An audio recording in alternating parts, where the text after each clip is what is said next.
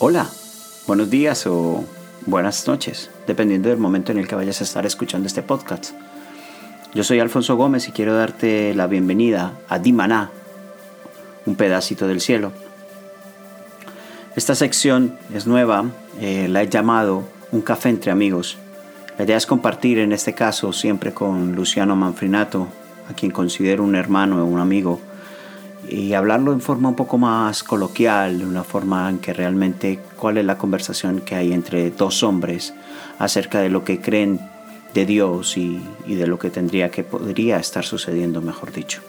Así que ponte los cascos y enchúfate, que ya empezamos.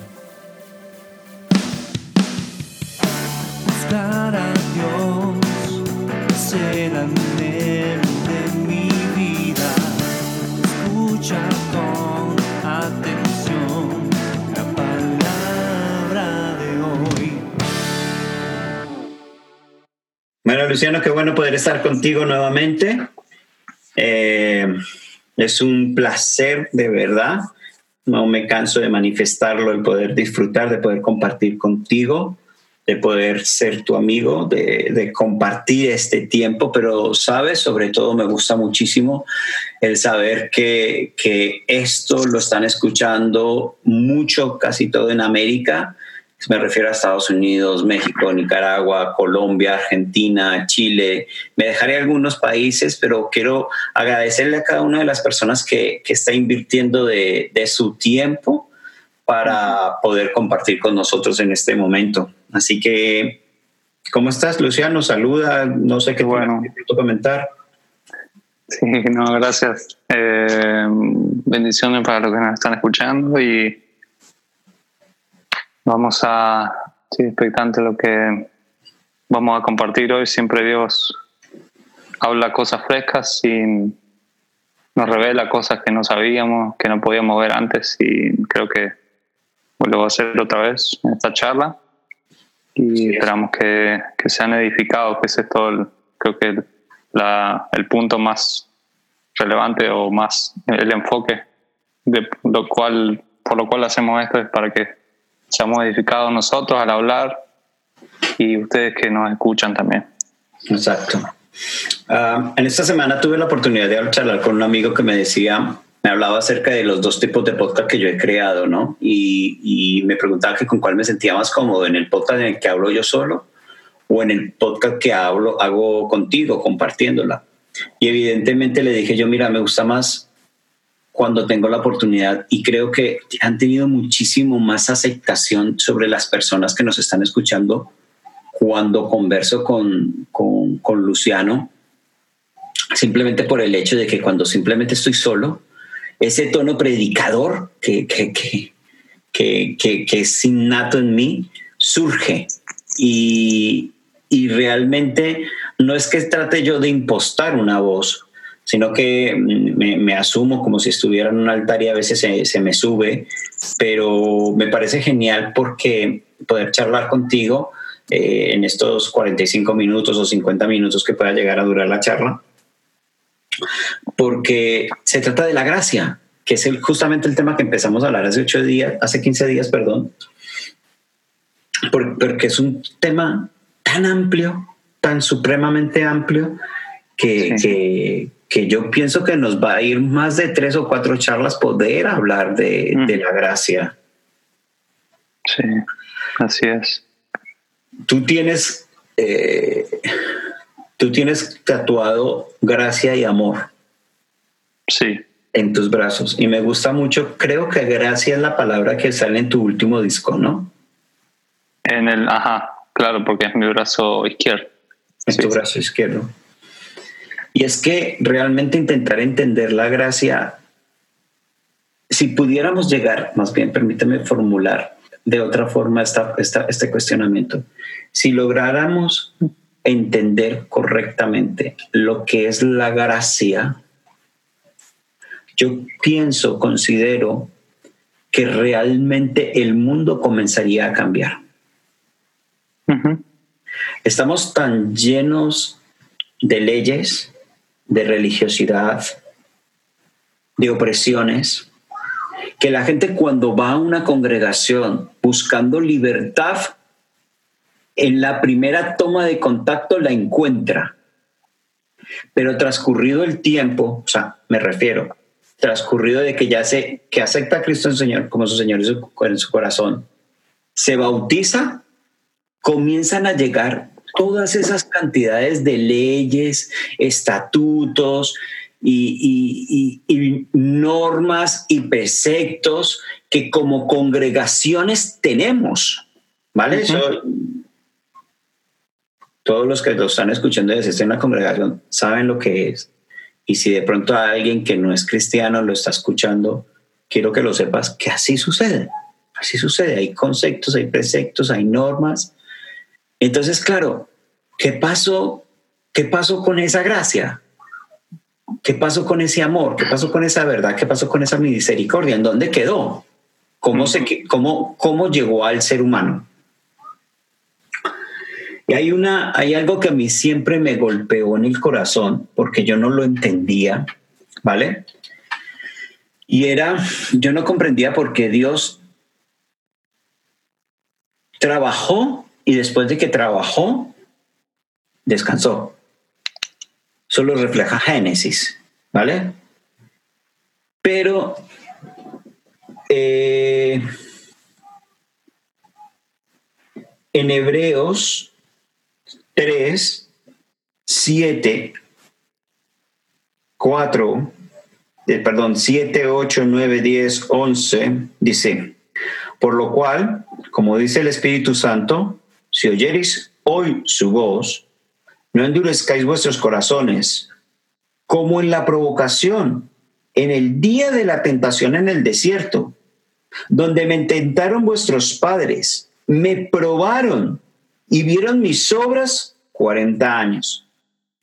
A causa de lo cual me disgusté contra esta generación y dije, siempre vagando en su corazón, no han conocido mis caminos.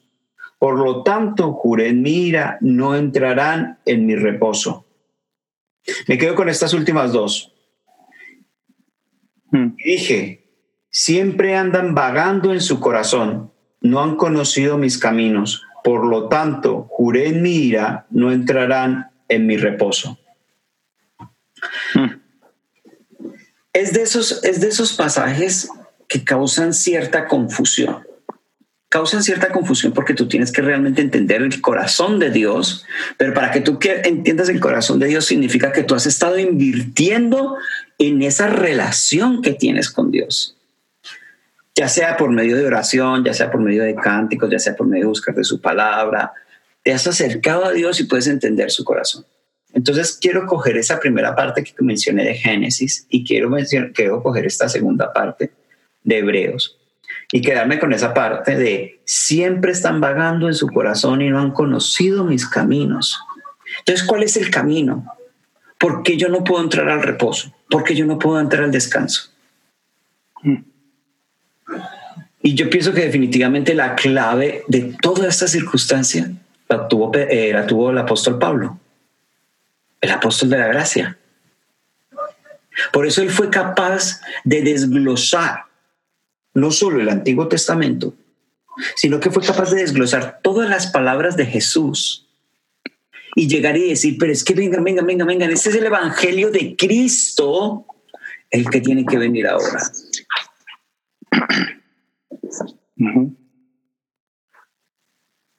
Y es dentro de ese proceso de intentarnos liberar de la religiosidad,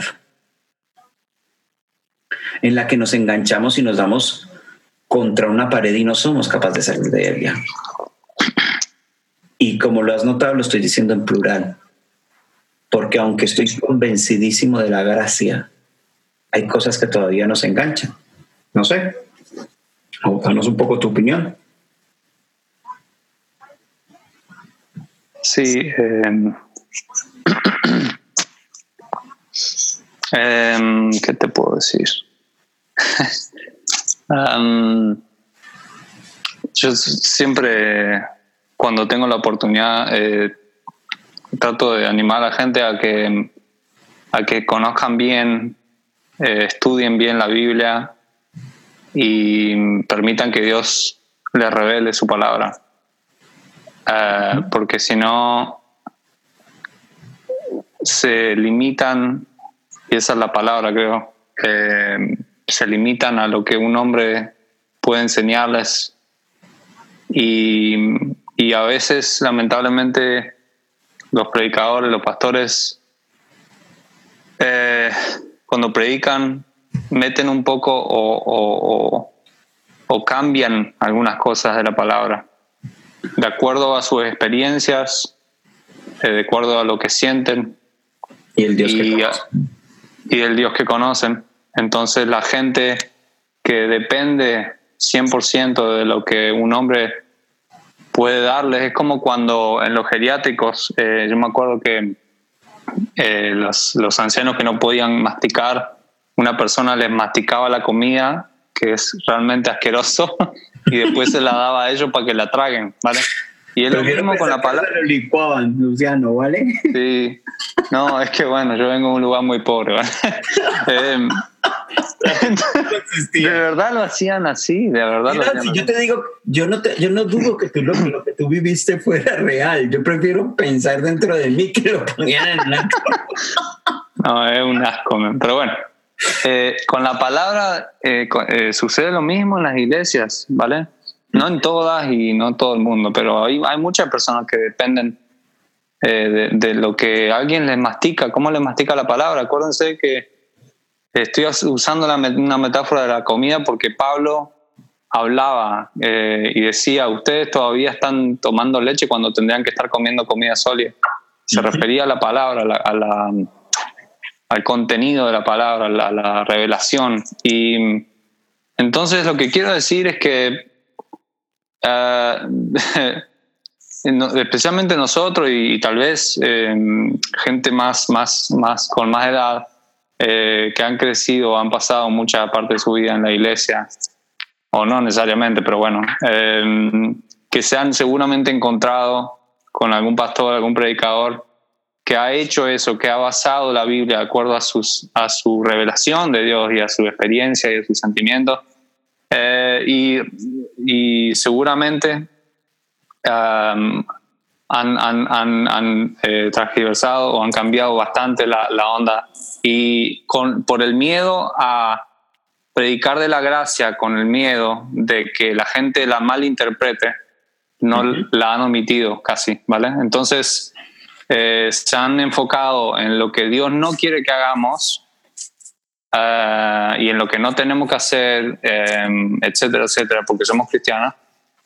Y, pero se han omitido la parte de que qué es lo que pasa cuando nos equivocamos, ¿entendés? Entonces, como en las generaciones antiguas, cuando alguien se equivocaba en la escuela o se portaba mal y lo ponían en la esquina, que mire la, que mire la pared por 30 o 2 horas o media hora para que piense en su, en su comportamiento o, algunos que los ponían en, los, en esos cuartos con arroz y los hacía que se, que se hinquen en el arroz por un rato para que le, se les revienten las rodillas y piensen en lo malo que han hecho.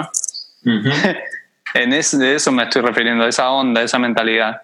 Eh, hay muchos hombres de Dios que han hecho lo mismo, lamentablemente. Entonces, eh, muchas personas, y a mí me ha pasado, hemos crecido equivocándonos, obviamente, y, no saber qué hacer cuando nos equivocamos. O sea, em, es como que nos caemos y no esperamos que Dios nos vaya a levantar porque estamos sucios y como Él es santo, no creemos que Él vaya a agarrar una mano que está sucia.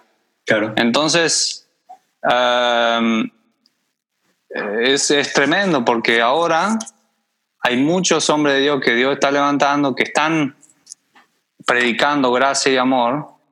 Y como vos bien decías, realmente el mundo lo está necesitando, no solo la iglesia, todo el mundo estamos necesitando ese mensaje. Pero claro, se levantan los de otras generaciones más antiguas y diciendo, no, estos que, predican de la gracia y el amor están... Eh, están blasfemando, están, eh, le están llenando la cabeza a la gente de que pueden hacer lo que quieran, total Dios los acepta, ¿no? Entonces, uh, yo lo que quiero concluir con lo que empecé, eh, tenemos que nuestra prioridad tiene que ser conocer la palabra de Dios, qué es lo que Él dice, ¿vale? Eh, y no siempre enfocarnos en lo que Pablo decía, sino en lo que Jesús decía y en lo que Jesús hacía, porque el Evangelio no existiría si no fuera por Jesús. Entonces, Él trajo justamente esa, una de las revelaciones que Él, más fuerte que Él eh, trajo al mundo cuando Él estuvo acá, fue la gracia. Fue Él, no solo cuando murió en la cruz, sino eh, cuando Él empezó su ministerio, Él rompió ese velo que separaba a la gente y Él vino a mostrarnos que tenemos acceso en Él al trono de gracia. Em, entonces, eso, tenemos que saber lo que Él dice, lo que Él dice de nosotros y lo que Él quiere para nosotros. En Él. Siempre la Biblia dice, en Cristo eh, somos herederos. En Él eh, somos aceptos en el amado, etcétera, etcétera. Hay dos cosas. Luciano, con respecto a lo que tú acabas de mencionar. Una es la justificación. La verdad es que si yo no. Lo, uno es la justificación y lo otro es la gracia no me permite pecar. Vale. Cuando yo empiezo a enseñar acerca de la gracia, yo tengo que ser responsable. Y tengo que ser responsable de llegar y decir, mire, sí, la gracia está ahí. ¿Para qué está la gracia? ¿Para qué sirve la gracia? La gracia no es la licencia para pecar. ¿vale? Porque la gracia es la que me va a llevar y me va a conducir a entender de que aquel que dio su vida por mí aplicó la gracia. Por lo tanto, si aquel que dio su vida por mí le incomoda lo que yo voy a llegar a hacer, pues no lo hago. ¿Vale? Eh, hace poco en uno de los blogs de, mi web eh, escribí una, una anécdota que me pasó. Yo venía en la furgoneta, en una de las furgonetas, ya, ya habíamos chocado la Renault, eh, mm. tenía otra, otra furgoneta, y, pero también un desastre, un desastre en el sentido de que tú sabes que cuando vino la crisis económica, pues yo quedé muy mal, yo quedé muy mal económicamente y tenía eh, la furgoneta, tenía el Logan y tenía el, coche naranja. De los tres, no hacía uno, porque al que no le faltaba la MOT o la, la, ITV, pues no tenía seguro, o si tenía seguro, pues le fallaba algo, ¿vale? Pero yo en ese momento necesitaba tener la furgona, y la furgona en ese momento no tenía ni seguro ni ITV. ¿Vale? Con lo que yo sabía que si a mí me pillaba la, la Guardia Civil, la policía de carreteras, para que la gente que de pronto no es de España, la policía de carreteras, si me detenían, en un control policíaco, pues me iban a retener el vehículo porque yo estaba cometiendo una grave infracción. Claro. Pero es que yo era tan descarado, tan caradura, tan sinvergüenza, que yo oraba antes de salir de casa y le decía al Señor, protégeme, escóndeme de la Guardia Civil para que no me vean. o sea... ¿Quién no lo ha hecho? Tras, tras de gordo con paperas hinchado. En Colombia. Evidentemente llegó el día, llegó el día en el que la Guardia Civil me detuvo, pero con todo y eso hallé gracia, porque la denuncia creo que fue de 2.400 euros, que este año acabamos de pagarla. Pero no me retuvieron el vehículo. Hmm. con todo y eso hallé gracia. Hallé gracia delante del policía, pero hallé gracia ante los ojos de Dios. Dios me dio una oportunidad.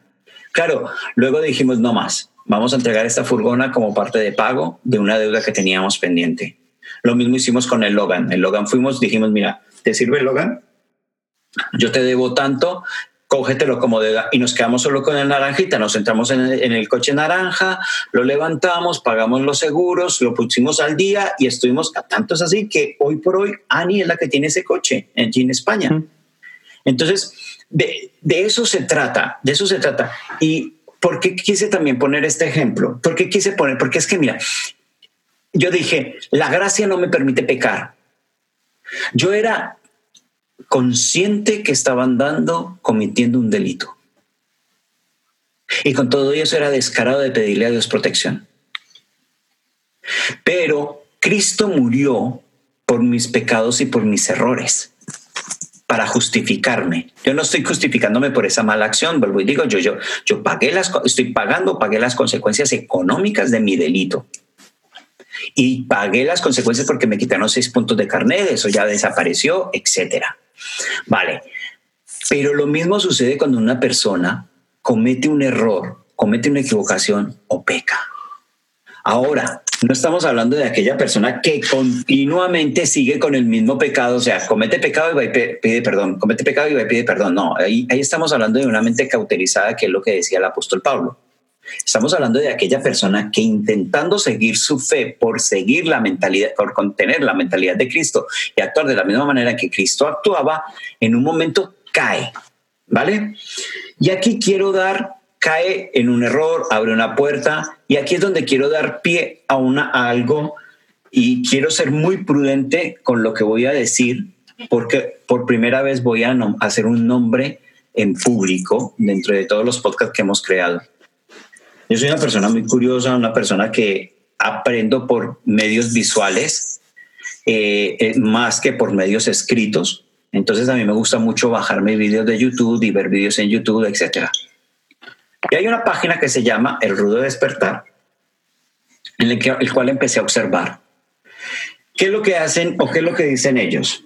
Ellos mencionan que Yeshua Mashiach, ¿vale? Refiriéndose a Jesús el Mesías, ¿vale?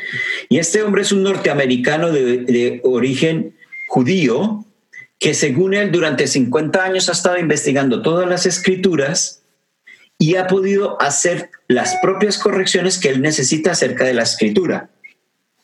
Pero realmente el trasfondo que hay en toda esta situación es el siguiente. Ellos han cogido la ley de Moisés con la ley de la gracia y han hecho un sándwich. Hmm. ¿Y sabes qué es ese sándwich? El anticristo. Una manifestación del anticristo. Hmm. Porque no puede haber, o sea, anticristo, no puede haber Cristo con la ley. Lo siento, no puede haber Cristo con la ley. Entonces que no, tampoco se malinterprete lo que yo estoy diciendo. Ah, entonces la ley está abolida. No, no se trata de que la ley está abolida. ¿Quién fue el máximo exponente? ¿Quién fue el que lo modeló y nos enseñó? Cristo. Pero ¿quién fue el máximo exponente de la ley, de la gracia, perdón, el apóstol Pablo. Hmm. Él fue el máximo exponente. Y todo el libro de Gálatas, todo el libro de Gálatas es una exposición completa de, miren, esto es lo que dice la ley, esto es lo que dice la gracia. ¿Y cuál es el resumen en sí acerca de la ley? El resumen que da el apóstol acerca de la ley es que la ley está para que yo sepa qué es lo que está mal. Porque como él dice, yo conocí lo que era la codicia porque la ley me dijo, no codiciarás. Pero si la ley no me hubiera dicho que era la codicia, yo no hubiera conocido la codicia. Entonces, ¿cómo sé yo que estoy cometiendo actos inmorales sexuales? Pues porque la ley lo dice. No te acostarás con hombres, no te acostarás con mujeres que no son mm. mujer, no te acostarás con una mujer con la regla. Respetarás y no tendrás, eh, usarás lo que yo entiendo, el uso natural de la mujer, o sea, penetraciones vaginales, no anales. Eso es lo que yo comprendo. Entonces, ¿por qué? Porque eso es lo que me dicta la ley. Entonces, como eso es lo que me dicta, pero ¿a dónde quiero llegar? Quiero llegar a que cuando yo vivo la gracia, la cual no me deja pecar, porque aquel que me justificó fue Cristo, asumo esas palabras que Jesucristo mismo dijo cuando mencionó, mi yugo es ligero y mi carga es llevadera. Y aquí vuelvo y empato esto que yo acabo de decir con, la, con lo que dije ya se me fue la, paloma, con lo que dije de Hebreos 3, entrar en el reposo. Resulta de que después de que yo estuve viendo este vídeo, estos vídeos fueron muchos los que alcancé a ver de, de YouTube del rudo despertar, entré una gran depresión en mi vida. un tiempo, o sea, perdón, perdón porque no me gusta utilizar estos términos para la gente que no es cristiana, la gente que no está acostumbrada a estos términos, ¿no? Pero fue una manifestación de un demonio de opresión sobre mi vida. Estuve tan desesperado que me tocó llamar a mi mujer a las 3 de la madrugada. Eh, para la gente que no lo sepa, mi mujer está en España por cuestiones del trabajo. Me tocó llamarla y decirle, cariño, estoy en angustia, estoy en desesperación, no me hallo, no tengo vida, no soy capaz de respirar, me cuesta mucho estar. Y ella empezó un proceso y yo le dije, por favor, apóyame, ayúdame. Y ella empezó un proceso de, de, cobertura sobre mí. Y empezó a llamarme en promedio cada dos horas. ¿Cómo vas? ¿Cómo estás? No, todavía estoy intranquilo, todavía estoy inquieto. Pero eso pasó un viernes. El, lo más fuerte fue ese viernes por la noche. El sábado seguía indispuesto. El domingo ya fue algo mejor. El lunes comencé a tener mejoría. Y yo le preguntaba al Espíritu Santo, ¿qué he hecho?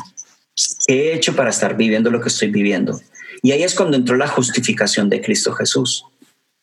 Porque el Espíritu Santo me dijo, has abierto una puerta que no tenías que haber abierto. Y él mismo me dijo, eso que has estado viendo, no tenías por qué verlo. Inmediatamente dejé de verlos y inmediatamente empecé un proceso de sanidad conmigo mismo. Conmigo mismo inducido o llevado o guiado por el Espíritu Santo.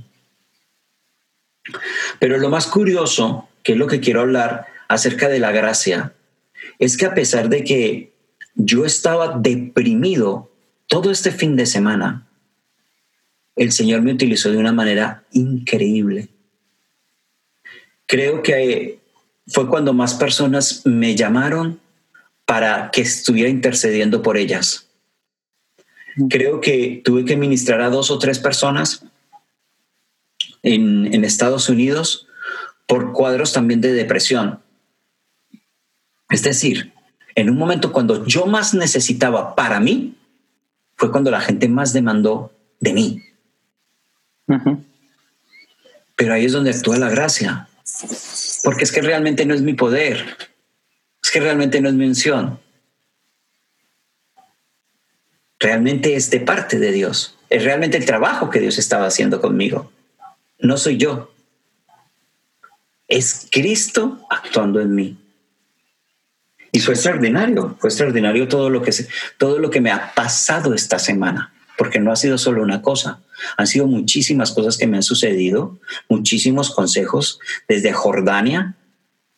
Eh, una mujer me está llamando, bueno, no me está llamando, nos, nos estamos comunicando, estoy ministrándole a ella por un tema muy grave, muy grave, y poco a poco la estamos llevando para que ella sea capaz de, de, de hallar esa gracia que necesita llegar y hallar en California, eh, una situación con, una chica que, se va, mm, ella ministra eh, en una iglesia inglesa, eh, americana, perdón, de habla inglesa, pero he dicho, yo quiero actuar en para la gente española, para la gente de, de, México, de mi tierra, que es ella mexicana, y está ahí, y yo estoy todos los días orando por ella, todo el día y muchísimas cosas que han, estado sucediendo, porque creo que definitivamente que eso es, la, eso es la gracia y la justificación.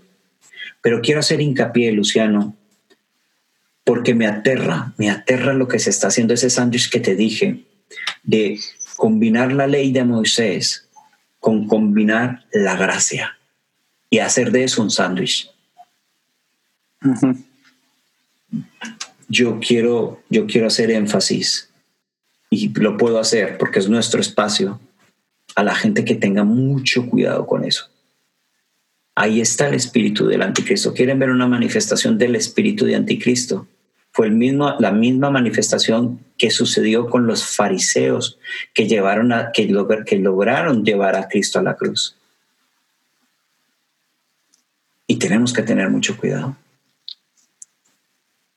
Sí.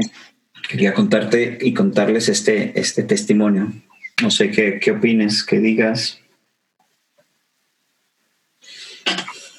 Eh, tengo acá Efesios 2, 4 al 5, dice, pero Dios que es rico en misericordia, por Amén. su gran amor por nosotros, nos dio vida con Cristo, aunque cuando aún, perdón, aún cuando estábamos muertos en pecados. Por gracia ustedes han sido salvos, o eh, por gracia todos hemos sido salvos. Y yo marqué eh, con así bien en negra eh, la- las palabras rico en misericordia, porque eso me dice que, que alguien que es rico tiene, yo diría que Dios no tiene, definitivamente no tiene límites en nada y, Amén. y si dice que es rico en misericordia es que no tiene, su misericordia no tiene límites para conmigo, para con nosotros. Después su gran amor por nosotros.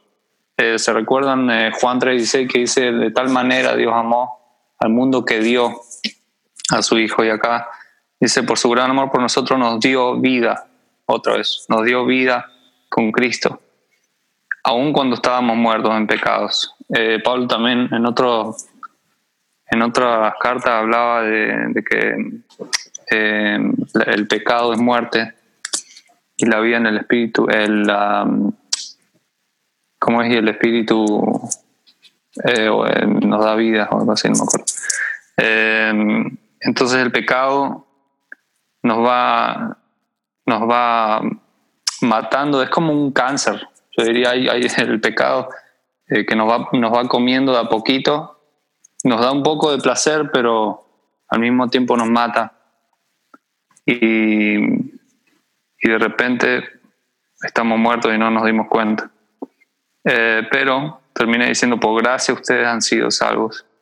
Eh, y, y, y gracias a Dios que dice gracias, por gracia ustedes han sido salvos, porque eso quiere decir que no, no es algo que podamos, eh, no es un mérito nuestro, no, no lo trabajamos, Claro. no lo merecíamos, eh, no hicimos nada.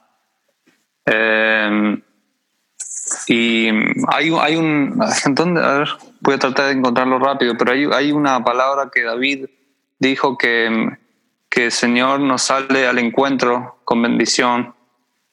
Eh, y eh, te salga. Dame un segundo. Dale, dale. No nos vamos, eh, te lo prometo. Y lo que y lo que me dice eso eh, en este contexto es que no, nosotros no lo fuimos a buscar. Hay tantas canciones que dicen que es como que nosotros eh, nosotros decidimos eh, buscar a Dios o no o, voltearnos a él o, o creer en él, lo que sea. Sí, obviamente nosotros tenemos el poder de decidir lo que, lo que queremos, pero eh, realmente Él nos, atrae, nos atrajo hacia su amor, Ujú. eh, dice la palabra, nos sedujo. Eh, y eh, recuerden que, que, eh, Dios, antes de que nosotros eh, crezcamos en la panza de nuestras madres, Él ya había escrito nuestra historia. Y, y Él permite que cosas pasen en nuestra, en nuestra vida y nosotros si miramos para atrás podemos ver algunos momentos de nuestra vida en el que eh, hemos visto que Dios no estaba aparentemente o que nosotros no estábamos en Dios. Ujú. Pero um, a mí me gusta creer que en realidad Él permite ciertas cosas y hay otras cosas que suceden porque nosotros elegimos eh, eh, caminos incorrectos, pero aún así, por gracia, eh, por misericordia Dios eh, nos cuida aún cuando decidimos caminar sin Él eh, y hace que todas esas situaciones malas sean para nuestro bien al final Claro. eh, porque Él nos ama y, y esas cosas nos hacen más fuertes y nos preparan para, para tiempos de bendición.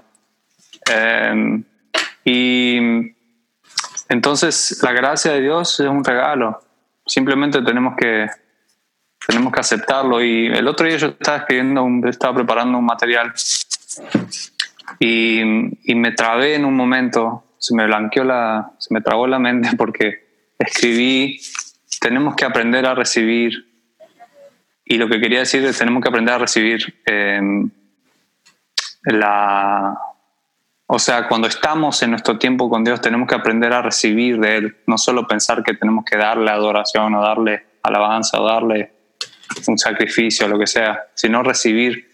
Y la gracia no es fácil de recibir porque nosotros estamos acostumbrados a ganar eh, las cosas con nuestro esfuerzo.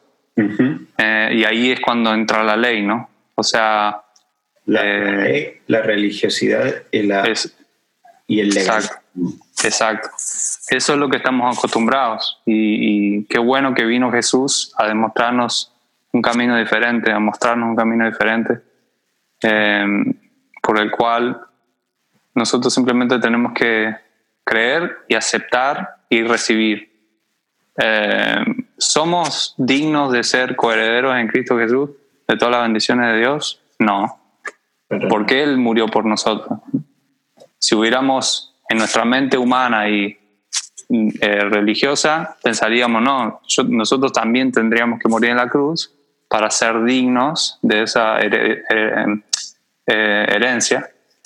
Pero Dios dijo, no, solo voy a sacrificar a mi hijo amado para que todos sean parte de esa herencia. Y eso es súper difícil de entender y creer, porque estamos acostumbrados a ganarnos todo con nuestro esfuerzo.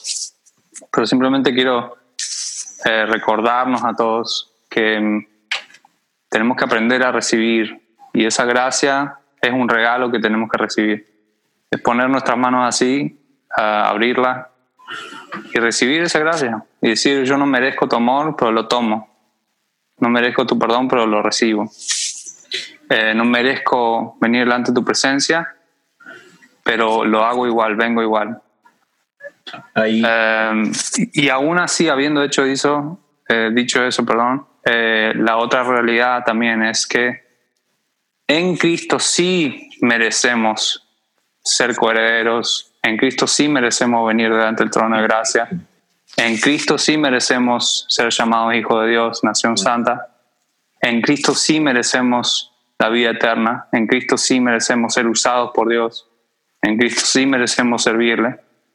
Eh, en Cristo sí eh, merecemos una vida en abundancia. En, Cristo sí merecemos. Espero que te haya gustado esta conversación entre amigos, un café entre amigos. Eh, espera para dentro de unos 15 días aproximadamente un nuevo episodio y que el Señor te haya hablado. Te invito a, ingresar a mi página web www.agopla.com y si tienes alguna duda, allí tienes mi email. Síguenos por Instagram, por Twitter, por Facebook. Recuerda, activa la mente de Cristo, que ya está en ti. Chao, chao.